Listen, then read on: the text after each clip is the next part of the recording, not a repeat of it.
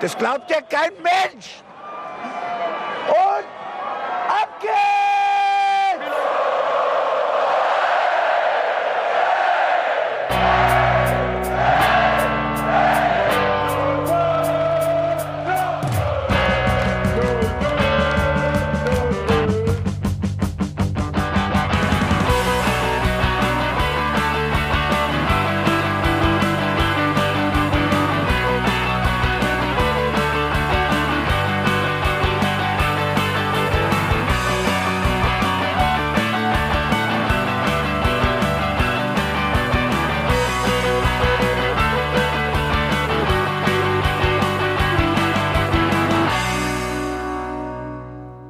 Hallo und herzlich willkommen zum Hinterhofsänger-Talk. Ich bin Felicitas Boos und wie immer habe ich nur die kompetenteste Hilfe dabei, wenn es heißt Mainz 05 gegen. Und wir sprechen heute über das Spiel gegen Hoffenheim und der Bene ist am Start. Gute. Und der Buddy ist auch da. Hallöchen. Jungs, ihr seht so fröhlich aus. Was ist los? Ich bin so kaputt, das könnt ihr euch gar nicht vorstellen. Nachdem wir gestern wandern waren, was ja für mich schon eine Extremerfahrung ist für meinen Körper, habe ich heute quasi halb die Nacht durchgemacht, Football geguckt. Den ganzen Tag immer wieder so halbstündige Schla Schlafe eingebaut. Und äh, dann eben nach dem Feierabend noch äh, bei den Eltern äh, von meiner Cousine also Tante quasi, äh, noch Möbel äh, aus dem dritten Stock nach unten getragen für den Sperrmüll. Also ich bin komplett durch heute, könnt euch auf einen ausgelassenen Bene freuen. Also du schläfst regelmäßig einfach weg, du pennst weg und ansonsten hattest du mit viel Müll zu tun. Klingt nach einer Mannschaftsleistung von Mainz 05. Wenn ich gleich mal zwei Minuten, drei Minuten nichts sag, könnt ihr kurz kontrollieren, ob ich noch wach bin. Dann klopfen wir einfach mal so an den Bildschirm und sind so, Bene, aufwachen, aufwachen. Ich hoffe, so schlimm wird's nicht werden. Buddy, wie ist deine Laune? Hast du dich erholt von gestern? Ja, ja. Ich kann irgendwie, ich bin etwas verwirrt, weil doch relativ viele Leute ähm, in den sozialen Medien schreiben, oh, tolles Spiel, gut gekämpft, Männer, weiter so, das sah richtig gut aus, so spielt kein Absteiger. Und irgendwie deckt sich das so null mit den Eindrücken, die ich so aus dem Spiel mitgenommen habe. Äh, vielleicht habe ich auch einfach eine Aversion gegen diese Ballbesitzallergie unserer Mannschaft. Aber mh, mm, ich lasse mich da natürlich auch gerne eines Besseren belehren. Aber das Spiel hat gestern nicht für Euphorie bei mir gesorgt. Dafür sind wir ja da. Wir sind ja für den offenen Austausch jeglicher Gefühle und Eindrücke und wir sorgen immer dafür, dass wir alle positiv nach einer Stunde herausgehen. Das ist der Job, den wir alle haben, korrekt? Mein Gefühl, das ich gestern geteilt habe, war Wut. Wut! Kann ich so, das kann ich so bestätigen. Es war wirklich Wut. Aber ich bin eigentlich ganz motiviert ins Spiel reingegangen, vor allem, weil es unter der Woche in der Bundesliga ja ein bisschen rund ging. Äh, und zwar so sehr, dass ich als mein 05-Fan, äh, der ich dann mal nach Schalke geguckt habe, gedacht hatte, hatten wir da irgendwas im Herbst? Gab es da irgendwas bei Mainz 05? Äh, habe ich schon wieder vergessen, wenn ich so Richtung Schalke blicke. Also das war für Mainz 05-Fans irgendwie eine Wohltat, zu sehen, dass es einen Chaos-Club gibt, der noch schlimmer ist. Das ist ja echt eine Berg- und Talfahrt bei uns. Wir sind von ganz neutral zu Sau dem Chaos Club, dem extremsten Chaos Club in der Bundesliga, wieder zurück ins Niemandsland. Und irgendwie so äh, Wechselwirkung mit, mit Schalke und dann, äh, ja, gibt's ganz viele andere Bundesliga-Clubs, die auch gar nicht so irgendwie gerade so gut stehen und wo so ein bisschen missmutige Stimmung herrscht, habe ich das Gefühl. Also wir sind da irgendwie alle im selben Pott. Vor allem hat Köln, Köln ja äh, den Mainz-Moment erwischt und gegen Dortmund gewonnen. Und das ist ja das, was wir 05ern und wirklich gar nicht wollten, dass die auch noch aufhin kriegen. Da hat Dortmund äh, Standards verteidigt wie Mainz 05. Zweimal Julian Brandt deckungsgleich am ersten Pfosten, beziehungsweise nicht deckungsgleich, um es ganz genau zu nehmen. Zweimal Julian Brandt am ersten Pfosten oder wie man in Köln sagt, danke, danke. Ganz klassisch. Und Erling Haaland und äh, Mateta haben sich am selben Spieltag überlegt, dass sie explodieren und dann am nächsten Spieltag äh, hundertprozentige Chancen auszulassen. Und zweimal beide mit dem gleichen Fehler, zweimal den falschen Fuß zu nehmen. Das ist halt äh, eine komische Parallelität. Ja, dann bitte ich doch bei der DFL ganz offiziell darum, dass Dortmund irgendwie immer vor Mainz spielt, damit wir schon wissen, was uns für eine Mateta-Leistung erwartet. Finde ich, find ich eine sehr gute Sache.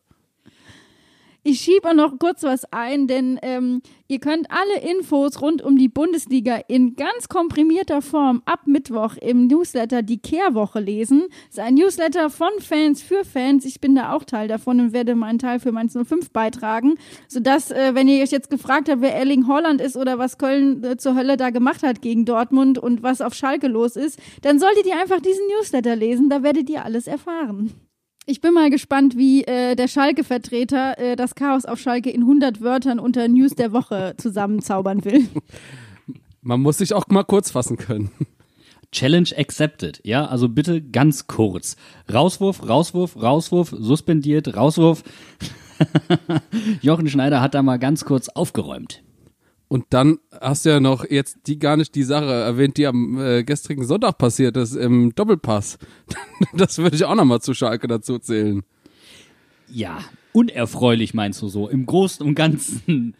Ich, Also, also, ja. das sind so, das sind so äh, Themen, gerade, also gerade der Doppelpass, der ja wirklich regelmäßig irgendwie für Aufreger im Moment sorgt. Du guckst als äh, einfacher Fußballfan morgens den Doppelpass, erwartest dir nichts als altes Herrengelaber und dann kriegst du aber passend dazu auch noch die Stammtischmeinungen präsentiert unter dem Hashtag Ich bin ja kein Rassist, aber das werde ich ja wohl noch mal sagen dürfen. Und der wird dann noch verteidigt von Leuten wie Frank Buschmann, der nichts Besseres zu tun hat, als das N-Wort in seinem eigenen Podcast zu sagen. Na, herzlichen Glückwunsch. Nice one. Ja. Aber was ich, also für mich, ich habe das ja nicht mal mitbekommen.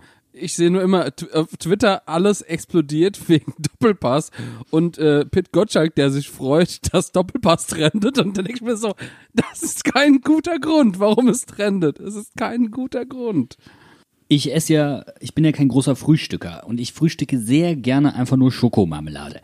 Und ich bin jetzt umgestiegen, weg von dieser, ähm, vom Markenhype, möchte ich sagen, aus äh, Nachhaltigkeitsgründen und umgestiegen auf Samba. Und da, es ist sauteuer, nur mal so. Und ich hatte einen großen Samba-Fleck auf dem Fernseher, weil ich einfach das geschmierte Brot in die Glotze geworfen habe. So sauer war ich. Und das hat mich also wirklich Geld gekostet. Der Fernseher ist heil geblieben, aber das Samba klebte dran und konnte nicht wiederverwendet werden. Esse Samba mit mir. Samba, Samba die ganze Nacht. Der Fernseher hat es nicht überlebt, oder was? Jetzt gibt's einen neuen, oder? Der kommt tatsächlich jetzt auch, ja. Äh, Und zwar haben meine Eltern sich gedacht, also mein Papa hat ein bisschen Probleme mit den Augen, schon seit, äh, seit er auf der Welt ist. Und mein Vater sagt immer so schön, wenn er auf den Mittwoch guckt, dann sieht er mit einem Auge den Montag und mit dem anderen Auge den Sonntag. What?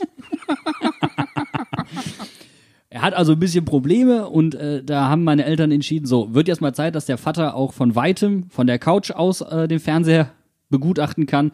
Also wird jetzt ein Fernseher mit einer Bildschirmdiagonale von 1,40 angeschafft. 55 Zoll für alle, die mitrechnen. Und das Auslaufmodell äh, landet äh, bei mir im Wohnzimmer. Das Ja, ist der da wird ordentlich aufgerüstet. Da wird richtig aufgerüstet, ja. Ich mache jetzt den hartesten Themenbreak, den es ever gibt und ich hoffe, die Familie Budde wird mir das verzeihen, aber wir kehren zurück zu den rentnerfreundlichen Anstoßzeiten am Sonntagabend.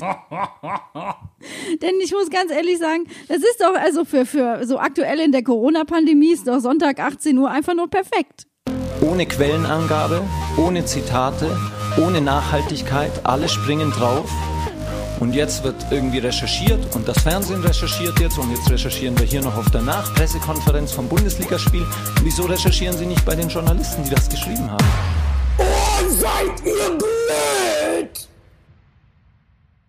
Dann sprechen wir doch über das Spiel am Sonntagabend. Einen Punkt haben die Mainzer mitgenommen. Seid ihr damit zufrieden, Bene? Ist deiner Rechnung nach der Mainz damit noch im Soll? Ja, natürlich sind wir noch im Soll, aber äh, ich meine, drei Punkte hätte ich lieber gehabt nach, nach, also wenn wir sechs Spiele, zwölf Punkte haben wollen, ja, da rechne ich mir drei Siege und drei Unentschieden aus und dann komme ich da auch hin.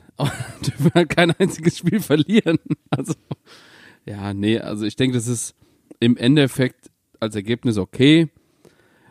Aber wenn man diese, äh, die zweite Halbzeit sieht, äh, wie wir da gespielt haben, muss ich ganz ehrlich sagen, ja, macht es halt einfach keinen Spaß, das, das Spiel zu Ende zu gucken und dann nach der roten Karte irgendwie dann nochmal alles nach vorne zu werfen und äh, aber so alles in Anführungszeichen nach vorne zu werfen. Das war halt, hat sich irgendwie ein bisschen komisch angefühlt. Ich bin damit irgendwie, ja, ich fand es ein bisschen frustrierend, muss ich ehrlich sagen. Da war deutlich mehr drin. Für mich sind das zwei verschenkte Punkte gewesen, mal wieder. Ich verstehe auch nicht, wie man jetzt immer noch irgendwann Leerlauf einlegen kann. Und äh, weiß ich nicht, warum man dann so tief stehen muss, Anfang der zweiten Halbzeit. Und so komplett die Kontrolle abgibt, wenn man doch sowieso schon nicht sonderlich um Spielkontrolle bemüht ist. Ähm, das ist etwas unverständlich für mich und ich war auch nicht ganz zufrieden damit, wie Jan Moritz Lichte reagiert hat von außen, ähm, wobei sich das alles logisch erklären lässt, aber ich erwarte da langsam einfach mal ein bisschen mehr. Entschuldigung, da werde ich jetzt mal ein bisschen fordern. Klar, ist ein positiver Trend. Wir haben jetzt drei Spiele in Folge nicht verloren, fünf Punkte aus drei Spielen, okay, alles klar, aber trotzdem, äh, es gab davor auch Spiele, die wir hätten gewinnen können, aber hier sind es wieder Spiel, ein Spiel, das wir hätten gewinnen können und wir müssen einfach mehr Punkte sammeln. Es ist halt nun mal so. Fangen wir doch mit dem Positiven an. Es hat jemand anderes als Mateta getroffen. Quaison hat ein Tor geschossen, Leute. Macht uns das denn Hoffnung? Also mir macht es zumindest Hoffnung. Ja, prinzipiell schon. Aber irgendwie treffen dann ja doch nur die Stürmer. Und das macht mir dann wiederum wieder ein bisschen Sorgen. Wenn wir überlegen, wir haben jetzt äh, sieben Mateta-Tore, zwei Quaison-Tore, ein Onisivo-Tor und ein Brosi-Tor, der, was ein Elfmeter war und der eine Mateta war ja auch ein Elfmeter. Also, wo ist der ganze Rest? Was passiert nach Ecken? Hat auch Jan-Moritz Lichte in der PK gesagt. Eigentlich muss man da aus den fünf Ecken, die wir noch in den letzten zehn Minuten kassieren, irgendwas machen. Hatten wir auch Chancen? Bisschen bitter. Und wir sind trotzdem noch bei der äh, Thematik, auch wenn Mateta ein gutes Spiel gemacht hat und einen tollen Assist ähm, dahingelegt hat. Mateta hat wieder zwei hundertprozentige verschenkt. Nach einer Ecke, freistehend, unbedrängt, kann er den Ball ähm, aufs Tor bringen und pölt das Ding ins Nirvana. Und das andere Mal läuft er wieder aus relativ spitzem Winkel auf den Torwart alleine zu. Und wie schon gegen Florian Müller benutzt er erneut den falschen Fuß und äh, setzt das Ding an den Pfosten. Und das ist ja, also toll, dass Mateta halt ähm, einen Assist beisteuert und eine gute Präsenz hat und äh, sich einbringt und ansonsten ein gutes Spiel macht. Wenn aber kein anderer sonst trifft und Quaison nur einmal und wir kriegen das nicht über die Zeit, dann treffen definitiv zu wenig Leute. Ja, es, ähm, es zeichnet sich halt irgendwie so komplett ab, jetzt ähm, dass einfach das, das ganze Mittelfeld, das, was uns quasi die letzte Saison getragen hat, letzte Saison hatten wir irgendwie so eine Stürmertor äh, Flut, nein, Flaute. Flaute. Äh, Flaute, das wollte ich sagen. Und aber irgendwie ist dann heute wieder, also die komplette Saison einfach gespiegelt andersrum. Also das verstehe ich halt auch nicht. Wieso können nicht einfach aus allen Mannschaftsteilen Spieler treffen? Zum Beispiel in den letzten, äh, ich glaube in der 85. Minute oder in der 88. Minute oder so, St. Just hat eine wunderbare Chance, eigentlich nach der Ecke das eine Tor zu machen. Da stand irgendeiner von den Hoffenheimern und hat noch gerade so den Ball abgefälscht in, in Baumanns Arme. So ein Ball muss halt auch mal drin sein. Aber tendenziell haben diese Spieler nur die Möglichkeit, nach Standards zu treffen, weil sie ansonsten halt nicht in diese Position kommen. Und das hat einfach was mit unserem momentanen Spielstil zu tun, der einfach sehr schnell in die Tiefe ausgerichtet ist. So schnell können die von hinten nicht nach vorne kommen. So einfach ist die Rechnung und dann äh, haben sie halt auch nicht die Möglichkeit, so ein Ding mal reinzusensen. Wobei jetzt ja gerade letzte Woche äh, Leo Barrero und auch äh, Edmilson Fernandes schon in Schusspositionen kamen, wo die Bälle auch hätten ein bisschen präziser sein können. Das sind natürlich Spieler, die noch einen kürzeren Weg zum Tor haben, aber jetzt gehen wir noch ein Stück weiter nach hinten, ja. Oder nehmen ja, auch noch Östunali oder Daniel ja. Brosinski, die auch Defensivaufgaben haben als ähm, Außenverteidiger in Anführungszeichen in der Dreier- respektive Fünferkette, dann äh, ist das schon deutlich schwieriger. Ja, und da isolierst du dich auch selbst irgendwo. Du beraubst dich selbst deiner Angriffsmittel, deiner Waffen und beschränkst dich. Klar, das kann mal gut gehen, aber auf lange Sicht ist das nicht ertragreich genug. Ich, also das ist, es lässt einen so ein bisschen ratlos zurück. Ich habe mich im ersten Moment mega gefreut, dass Quaison getroffen hat und ich muss auch sagen, das Tor war richtig schön rausgespielt für meinen Geschmack. Also es lässt sich, als Mainz 05-Fan kann man sich das ruhig öfter mal angucken, vor allem weil ich das Gefühl hatte, wir nehmen wirklich den Schwung aus dem Freiburg-Spiel mit. Total. Und vor allen Dingen, dieses Tor ist ja exemplarisch gefallen für den Spielstil, den wir zurzeit haben. Ähm, ein bisschen problematisch fand ich die Anfangsphase. Ähm, das Spiel sollte eigentlich über die Außenverteidiger, also Östunali und Daniel Brosinski, eröffnet werden. Aber Daniel Brosinski mit einer Fehlpassquote, die dermaßen gruselig war, dass man dazu übergegangen ist, dass die äußeren äh, Innenverteidiger in der Dreierkette, sprich äh, Musa Nyakate und St. Just, angefangen haben, diese Spieleröffnung zu machen.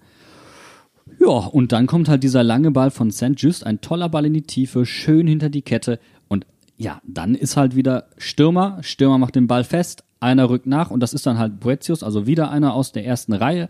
Und der kann dann querlegen auf den dritten in der ersten Reihe.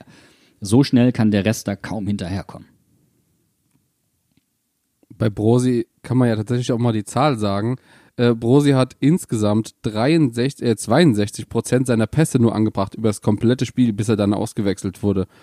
Und in der ersten Hälfte war das sogar noch weniger. Also Daniel Brosinski, seine Leistung in der zweiten Halbzeit war dermaßen gruselig. Er hat es geschafft, bis zu seiner Auswechslung einen einzigen Zweikampf zu führen. In der zweiten Halbzeit. In der ersten Halbzeit hatte er 15. Ja, also die zweite Halbzeit ist mehr so vom Stil Teilnehmerurkunde, würde ich sagen, oder? Ich war auch dabei.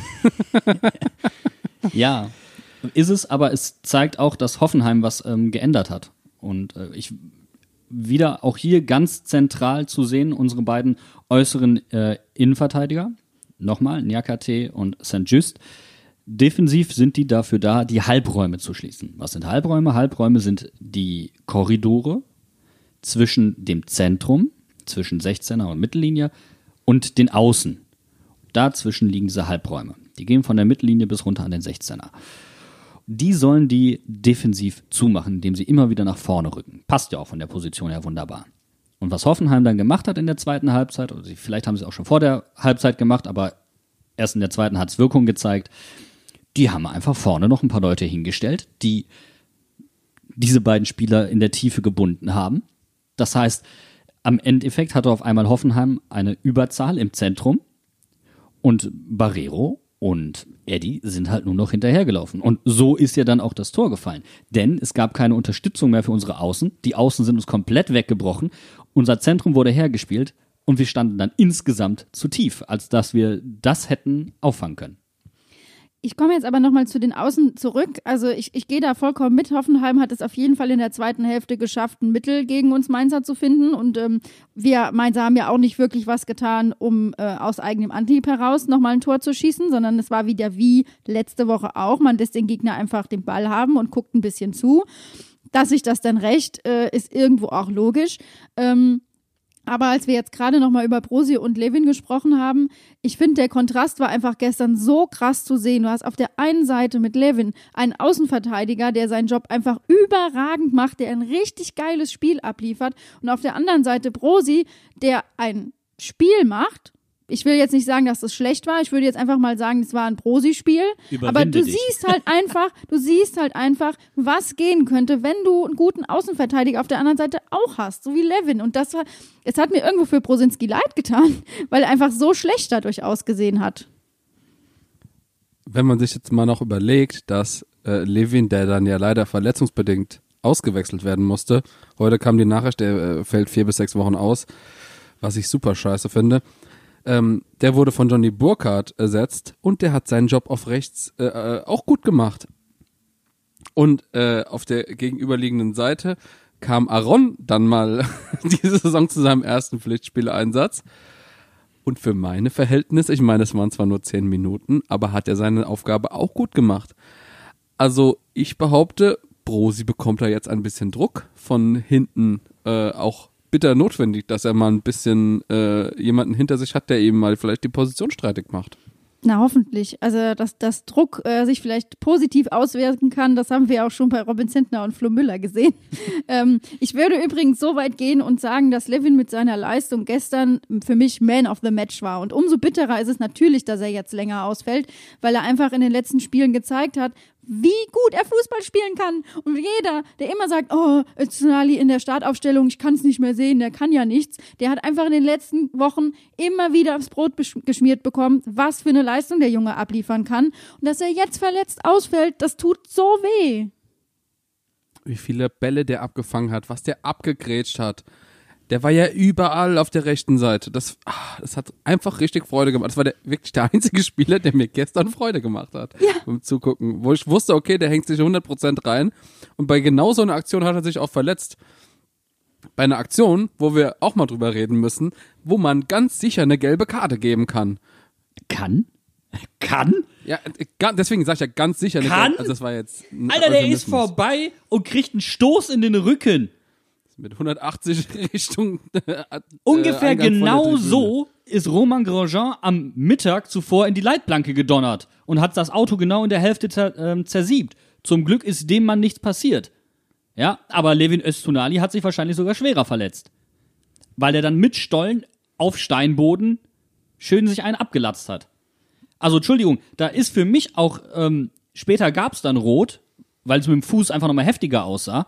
Aber auch hier war für mich der Tatbestand hin zu, ich nehme die, äh, die ich nehme Verletzung eine, in Kauf. Ja. ja, genau. Ich nehme die Verletzung billigend in Kauf.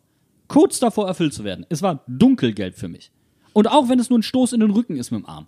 Aber er hat keine Chance mehr. Vor allem, man, man sieht ja, der hat nur, da ist ein Meter noch Rasen, dann kommt so ein kleines Stückchen äh, Kunstrasen und dann ist da wirklich Steinboden oder Fliesen oder sowas. Also es ist wirklich saugefährlich. Man, man sieht ja auch, wie sich, wie sich Levin dann gerade noch so an der Tribüne, äh, an den Metallstäben äh, von den, äh, von den Außengeländer da festhalten kann, äh, beziehungsweise wo er, wie er sich abfängt, mit welcher Geschwindigkeit er noch da drauf gerast ist. Null Möglichkeit, irgendwelche Geschwindigkeit rauszunehmen. Kannst du auch nicht auf Steinboden. Du wirst einfach ja, durchrutschen. Hat er keinen Grip. Ja klar, hat er keinen Grip, der hat der Stollen an. Im Endeffekt wahrscheinlich sogar noch gefährlicher, wenn du probierst stehen zu bleiben. Ja sicher, weil dann hast du nämlich das Gefühl, also da kannst du einfach mal nach vorne umkippen und dann haust du dich nämlich mit dem Gesicht an die Wand. Also das muss auch nicht sein. Da hat der Hoffenheimer wahrscheinlich in der Richtung schon einfach gedacht, ah, wenn ich ihn jetzt ein Sekündchen schubse, dann, dann fliegt er schon so, dass er quasi da ist, wo er nämlich später hin muss, nämlich in die Kabine, weil er verletzt ist. Es ist halt auf jeden ja, also Fall ein taktisches Foul. Böses unterstellen dem Spieler, aber äh, genau, es ist ein taktisches Foul und eben genau so muss man da eine gelbe Karte geben. Und das zeichnet sich ein bisschen durch das ganze Spiel ab, dass, ähm, wer, wer war der Schiedsrichter? Stegemann. Stegemann. Also ich fand, er hat teilweise viel zu kleinlich gepfiffen und teilweise Sachen, äh, die eigentlich was gewesen wären, viel zu mild. Und also, also super weird, die ganze Schiedsrichterleistung, einfach, einfach random. Ja, aber er hat durch seine kleinliche Linie halt auch keinen groben Patzer in dem Sinne drin gehabt. Ja, das muss man halt auch sagen. Das, was er halt nicht getan hat, ist Karten zu verteilen.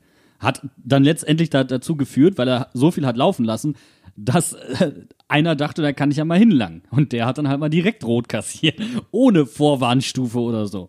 Ja, also, ja, aber Spielleitung ansonsten eigentlich in Ordnung. So wie der Baumann gesagt hat, er hat ihm einen Gehfehler gegeben. also äh, wenn das ein G-Fehler war, dann ist mein Vater auch der Weihnachtsmann, ey, ganz ehrlich. das wird dem Bart erklären, um ehrlich zu sein, aber ja, also ein G-Fehler war das für mich auch nicht mehr, ey, das war, klar, der will den nicht verletzen, aber es ist schon rüde von hinten, also ja, Geiger ist jetzt für drei Spiele gesperrt und äh, ich habe äh, auf Twitter nur gelesen, Echt? dass einige Hoffenheimer auch gesagt haben, es kann doch nicht sein, dass der Rufen Schröder da nicht auch gesperrt wird. Der hat ja den Schieds, der hat ihn ja noch beleidigt und denkst du, ne, dass die ganze Situation am Spielfeldrand, das war auch zu beobachten. Ich meine, äh, hier der Trainer von Hoffenheim wurde ja ermahnt, er soll den Linienrichter und den vierten Offiziellen da nicht die ganze Zeit ankacken. Aber diese, diese kleinliche oder eben nicht so kleinliche Linie an manchen Stellen hat natürlich dazu geführt, dass sich die Bank extrem aufgeheizt und auch äh, aufgeregt hat. Und die haben ja auch miteinander nochmal kommuniziert. Aber der Herr Höhnes hat halt in der Pressekonferenz dann halt nämlich auch gesagt, Ruven Schröder hat niemanden beleidigt. Ja, ich find's dann halt geil, dass dann irgendwelche Hoffen äh, Hoffenheim-Fans, Hoffenheim-Fans in Anführungszeichen übrigens, by the way, äh, dann sagen, "Uh, der Schröder! Und anscheinend überhaupt denen komplett egal ist, was ihr eigener Cheftrainer auf der Pressekonferenz erzählt. Aber das ist halt auch schön. Ja, dafür gibt's dann Podcasts, die sowas auseinandernehmen. Ich komme jetzt trotzdem noch mal zu meiner eigentlichen Frage. Habt ihr denn einen anderen Man of the Match als Levin Öztunali? Hab ich eben schon gesagt, mir wird keiner einfallen, der mir so eine Freude gemacht hat. Vielleicht, vielleicht noch Robin Zentner, der zweimal auf der Linie ganz gut gehalten hat. Und da er jetzt ja nicht mehr passen darf, keine, keine langen Bälle mehr bekommt, außer von äh, Alexander Hack, ähm, macht er das. Tolle. Beobachtung, ganz klar zu sehen, es gibt eine klare Rückpassregelung jetzt. Keiner darf mehr Robin Zentner anspielen, außer der mittlere Innenverteidiger. Halt Alex Hack, wie du richtig beobachtet hast. Das ist also, wir merzen jetzt endgültig alle Schwächen, die äh, ein mitspielender Torwart wie Robin Zentner mitbringt, aus und konzentrieren uns nur noch auf seine Stärken. Und was sollen wir sagen? Hat funktioniert. Weltklasse Fußabwehr und einmal ganz mutig das Gesicht hingehalten. Voll auf die Zwölf. Einfach mal die Brinte vor den Ball geworfen. Hat Köpfchen bewiesen. Aber ganz ehrlich, mit der Frisur hat er es auch nicht anders verdient. Also Das ist ja, das ist grausam. Also die alten Haare fand ich besser, Robin, wenn du uns zuhörst. Die alten Haare bitte zurück, ja? Aber Kannst du dir die bitte so blondieren wie Kevin Stöger? Oh Gott. Ich finde auch, also Luca Kilian zum Beispiel, ne, äh, das ist so das Ebenbild des ähm, Schwiegersohns. Und der hat jetzt auf einmal hart rasierte Seiten. Das sieht für mich auch etwas strange aus. Aber wir sind ja immer noch ein Fußball-Podcast und ein- kein Friseur-Podcast, oder? Das doch, doch, doch können wir auch, wenn wir wollten. Germanistik, Geografie, Latein, Friseur. Ich leg mein Veto ein. Oder Aber- möchtest du einen Barbier-Podcast machen, lieber Bene? Ich wollte es gerade sagen. Am besten mit Also Bockius mit zusammen. Bartpflegeprodukten kenne ich mich sehr gut Mit aus. Andreas Bocchius zusammen und dann könnte Mainz 05 Rasier-Podcast machen. Hier wird öfter rasiert als bei der Mannschaft. Ja, supi. Bei uns, äh, was? Also bei mir wird gar nicht rasiert, aber gut. Ja, du siehst halt um den Kopf herum aus wie ein Bär um die Eier. Das muss man schon zugeben. Ich krieg euch heute nicht wieder aufs Spiel zurück. Ihr driftet immer wieder ab. Ich sag jetzt aber auch noch ein bisschen was zu Robin Zentner, weil ich bin nämlich deiner Meinung, Bene. Also wenn mir einer einfällt, dann Robin. Ähm, und ich sehe das ganz genauso wie du, Buddy. So wie die Mannschaft es jetzt mittlerweile anstellt, schaffen sie es nämlich auch Robin Zentner so in Szene zu setzen, dass er sich auszeichnen kann. Und womit wird es belohnt? Mit einer Platzierung in der Elf des Spieltags der Sportschau. Und wir haben getwittert, äh, Robin ist drin und einer schreibt uns drunter, ich habe die ganze Zeit Quaison gesucht. Und ich komme jetzt mit dem optimalen Argument, warum das nicht so ist. Denn ich habe in dem vergangenen Podcast bereits gesagt, wir haben ein Problem mit den Defensivaufgaben unserer Offensivspieler. Das betrifft Quaison, das betrifft Boetius, das betrifft dann auch Unisivo, wenn er drin ist. Und bei dem 1 zu 0 konntest du es perfekt sehen. Und ich habe ja vorhin schon gesagt, die äußeren Innenverteidiger in der Dreierkette wurden tief gehalten. Das heißt, normalerweise müssten die Offensiven jetzt zurückkommen und im Mittelfeld aushelfen. Ja, um halt die, die, die Flügel dann auch dicht zu machen. Ja. Und was passiert? Sie machen es nicht. Und wenn ihr euch dieses Tor, dieses 1-1 nochmal anguckt, Quaison bleibt zu weit weg außen, lässt den Ball zu, geht nicht drauf. Und dann Steffen Görsdorf, wir müssen es ja mal kurz erwähnen. Ja, diese wunderbaren Beobachtungen, die tollen Statistiken, die sie uns zur Verfügung stellen, kommen alle vom Institut für Spielanalyse und namentlich von Steffen Görsdorf. Und Steffen hat es wunderbar beschrieben, Boetius macht die Wanderdüne.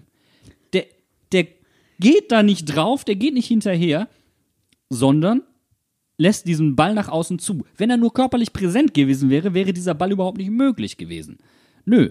Prinzip Wanderdüne, Ball kommt, in die Mitte, zack, das war's. Weil nämlich vorher Haki probiert, die beiden Sechser zu unterstützen und nach vorne verteidigt und ein Stück zu weit steht, sodass er nicht mehr früh genug nach hinten kommt und dann nochmal die, die Reingabe von außen äh, abzugrätschen. Kann das sein, dass das auch eine taktische Vorgabe war, dass vielleicht gesagt wurde, da wird spekuliert auf einen Konter oder irgendwie Zu so? 100 Prozent kann das sein, absolut. Ähm, da das allerdings ähm, eine, also wir sehen es jetzt schon häufiger. Also Quaison diese Probleme, Unisivo hat diese Probleme auch. Auch schon letzte Saison gab es diese Situationen, wo sie einfach nicht tief genug dann stehen und aushelfen. Wenn das eine Traineransage ist, dann muss den Jungs klar gemacht werden, das sollte in der Regel so sein, dass ihr auf den Umschaltmoment, auf den Konter wartet, aber situativ müsst ihr einfach aushelfen. Und das Problem war ja dann einfach, die Mannschaft stand ja dann einfach zu tief. Die kam auch nicht mehr raus und wenn du so eng vom eigenen Tor stehst, steigt die, steigt die Wahrscheinlichkeit halt einfach mal exponentiell, dass du Gegentor kriegst. Ne?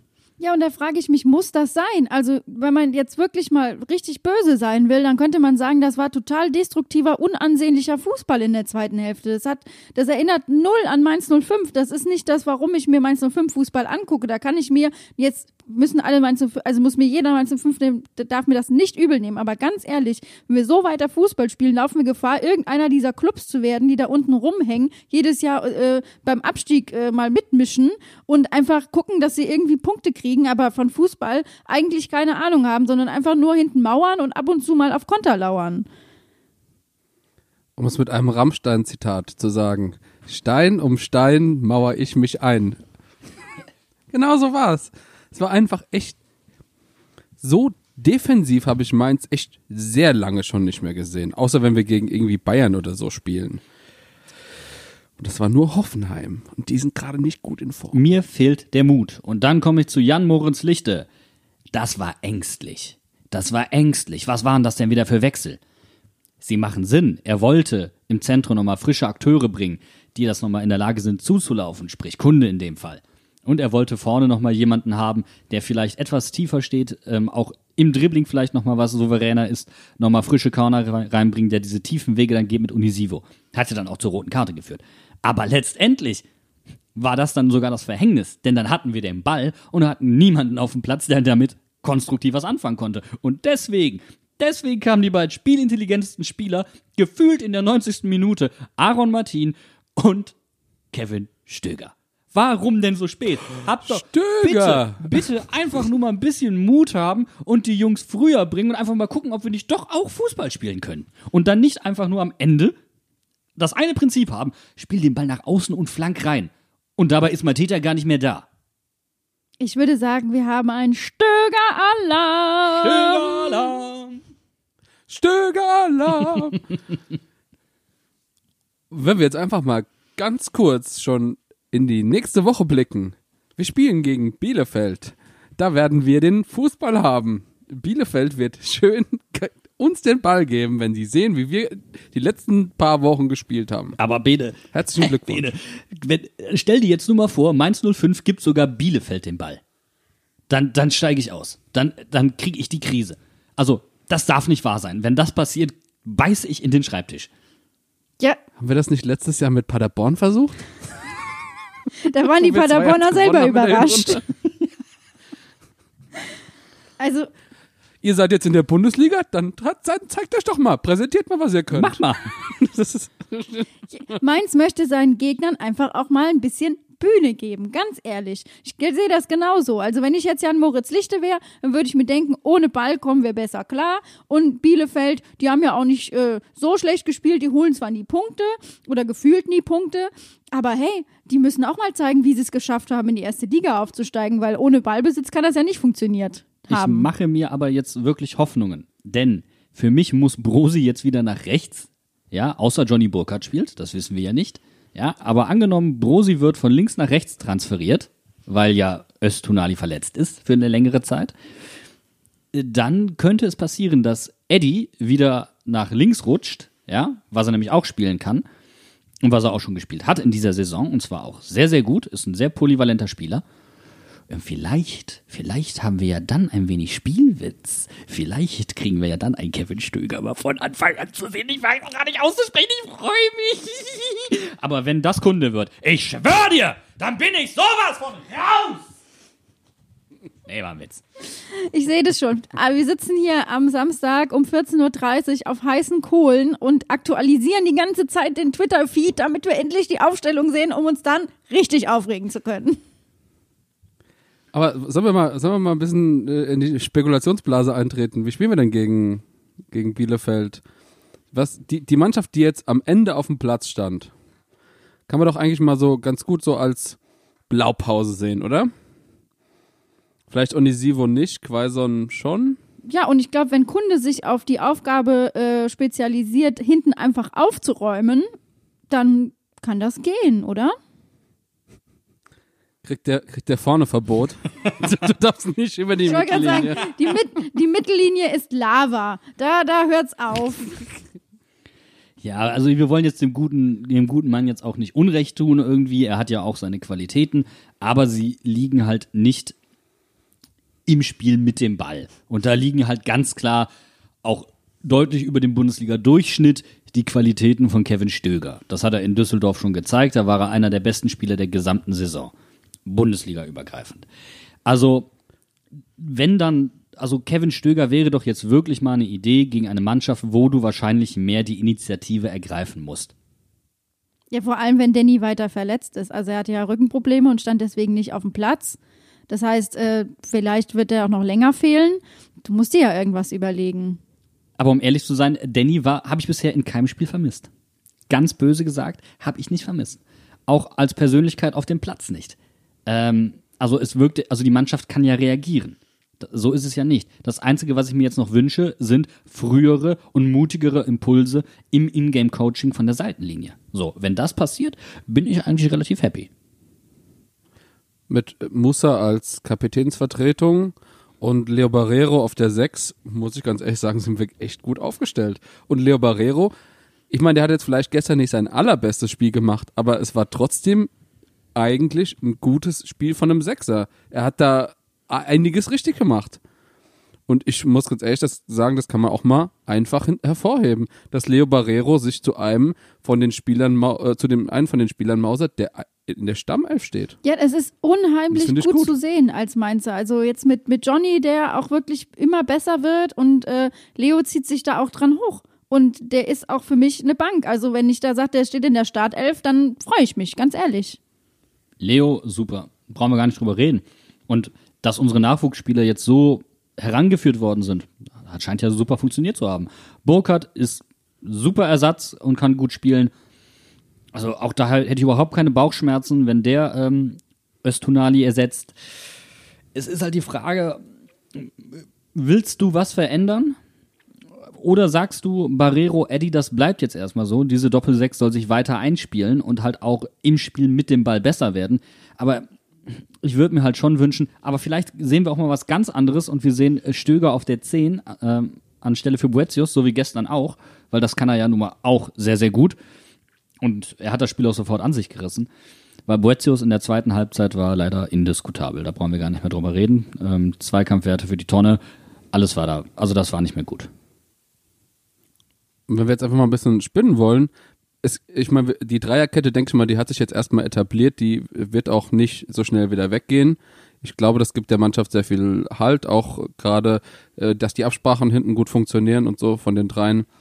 Und wenn wir jetzt mal überlegen, wenn wir tatsächlich eine etwas offensivere Option wählen wollen und wir haben halt Aaron und Johnny als äh, Außenverteidiger, das kann ich mir sehr gut vorstellen gegen Bielefeld. Ja, vor allen Dingen, ähm, in diesem System würden Arons angebliche, oder ich kann es einfach nicht beurteilen, deswegen angebliche, defensiven Defizite gar nicht so sehr ins Gesicht, äh, ins Gesicht fallen. also diese Wie der Ball bei Mateta und Robin. diese Eindrücke aus dem Hoffenheim-Spiel, wir haben es auch zwischendrin getwittert. Ähm, äh, Treffer 1 zu 0 für Mainz, Volltreffer 2 zu 0 für Hoffenheim. Das, war- das war schon hart. Naja, also das, die könnten da eventuell gar nicht so sehr, so sehr ins Gewicht fallen, weil einfach ein Sechster da ist und weil dahinter noch ein Innenverteidiger ist, außen, der auch nochmal absichern kann. Also ist time to be bold, um, um es mal gegen Bielefeld auszuprobieren. Ja, und deswegen muss ich auch ganz ehrlich sagen, war dieses Spiel für mich was Halbes und was Ganzes. Weil es war halb gut äh, und wir haben einen ganzen Punkt mitgenommen, ganz ehrlich. Das ist immer noch mehr als null Punkte. Und wir haben eine drei Spiele nicht verloren Serie. Und das kann man auch mal hervorheben. Wir haben sechs, äh, fünf Punkte jetzt geholt und ich bin einfach nur froh, dass wir jetzt konstant punkten. Dass wir einfach jetzt ins Punkten kommen, dass die Mannschaft auch mal wieder das Gefühl hat, wie es ist, nicht zu verlieren. Das, das freut mich eigentlich am allermeisten. Aber ich möchte, dass es sie ärgert.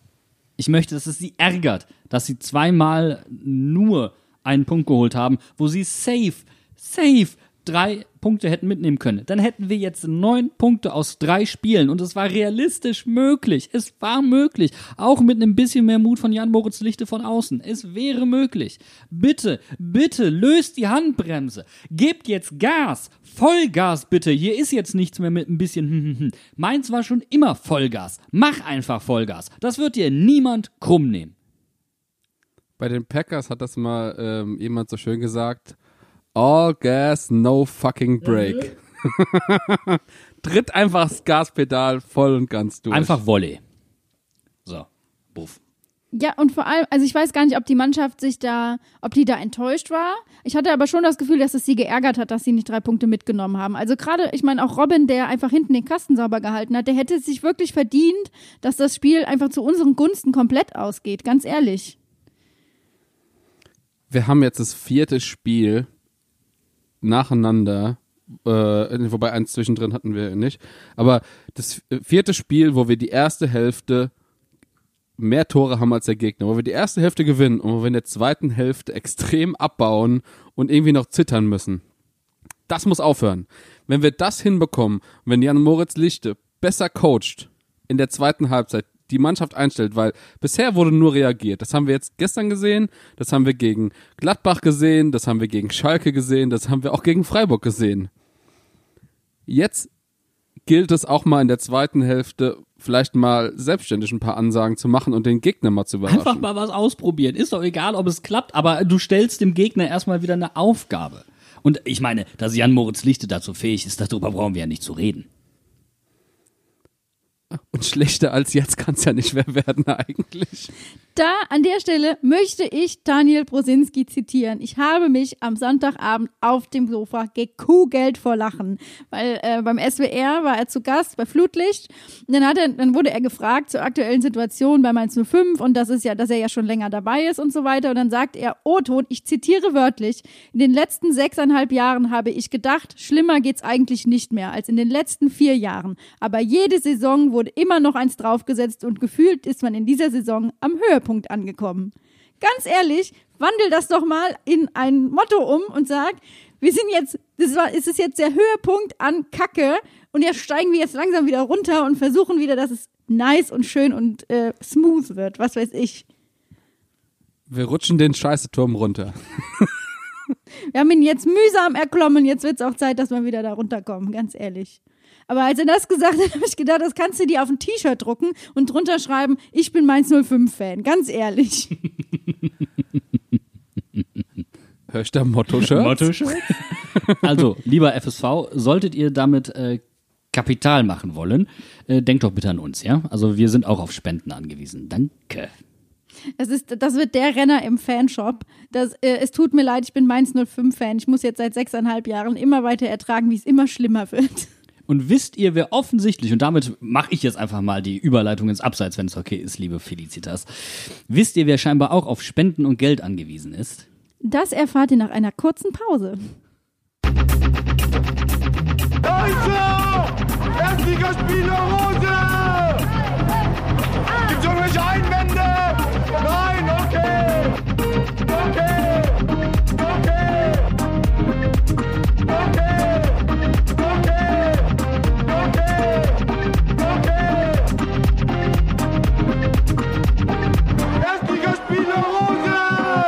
Harald Strutz hat jetzt einen eigenen Instagram-Account, also wo er sein Buch bewirbt. Na, herzlichen Glückwunsch. Corona betrifft die Freischaffenden, wie wir wissen, ja bekanntlich besonders hart. Ja, demnächst. Harald Strutz bei OnlyFans. Oh nein, nee, bitte. Oh! Es ist ein klein wenig so, als ob du Dan Brown bei Wish bestellst, oder? Ja, unfassbar. Unfassbar.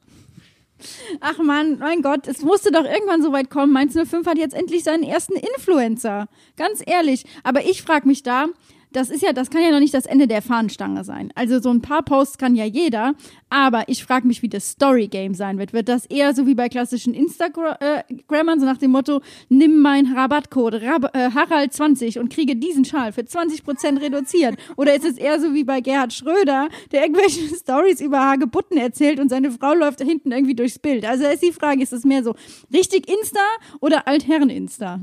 Oder übernimmt er etwa Die Stories von Mainz 05? Ich find's gut, wenn er einfach weiterhin irgendwelche Videos macht auf einem richtig schlechten äh, Greenscreen, wo er so reingeshoppt ist. Das sieht so scheiße aus. Ganz ehrlich, es sieht richtig scheiße aus. Es ist so wie die, wie die Astronautengeschichten von Phil Dunphy bei Modern Family, wo er auf so einem Eimer liegt und so tut, als würde er durchs Weltraum schweben. Wenn du, wenn du ein Greenscreen hast, wo du die Kanten siehst, das kann doch nicht sein. Entschuldigung, das oh, geht nicht. Jetzt nicht im Hinterhofsänger Fanshop. Der Greenscreen-Test. Nein, ganz ehrlich, also wenn, dann gibt es nur ein Idol, dem Harald Strutz nacheifern sollte und das ist Giovanni Trapattoni. Der macht mit Abstand die besten Insta-Geschichten weltweit. Da kommt keiner ran. Ich liebe diese Emotionen, wie er sie wieder reinbringt. Und äh, sein, sein, sein Italienisch, ah, wunderbar. Also der ist da richtig on fire. Und, äh, aber der macht das gut, muss man dazu sagen. Also der macht das richtig gut, der Giovanni Trapattoni. Äh, Wir können auf jeden Fall gespannt sein, was uns erwartet, oder? Ganz ehrlich. There's more to, the best is yet to come. The Ich hoffe, ich hoffe ja is nicht- Yet to come. Ich hoffe es wirklich nicht, weil ansonsten sind wir ganz kurz vom Essigpapst. Ja, und da waren wir schon mal, bin there, done that, möchte ich nicht nochmal. Als nächstes kommt die Handkäse-Mafia. Was, was gäbe es denn so für alternative Buchtitel? Harald schafft sich ab oder was? Ich, Der Weg eines Helden. Ich, kannst, kann- also da kannst du, kannst du einfach in die, in die, Hero's Journey. die Odyssee. meine Odyssee. Meine Odyssee, genau, meine Odyssee. Und die war länger als zehn Jahre. Also Odysseus kann sich mal geflissentlich im Mittelmeer verstecken. Ars Amatoria, wie selbstverliebt ich bin. So, kommen wir zu anderen Themen. Das reicht mir jetzt hier. Also, wie gesagt, wir werden das für euch beobachten, was Harald Strutz auf Instagram so treibt und werden einen wöchentlichen Bericht darüber abliefern. Freut euch drauf. Ähm, ich muss aber zu einem ernsten Thema kommen, meine lieben Jungs, denn eigentlich wären wir ja, wenn nicht diese blöde Pandemie, Pandemie gerade wäre, hätten wir uns ja spätestens irgendwann letzte Woche ab Mittwoch schon in Mainz auf dem Weihnachtsmarkt getroffen und hätten einen Glühwein zusammen getrunken.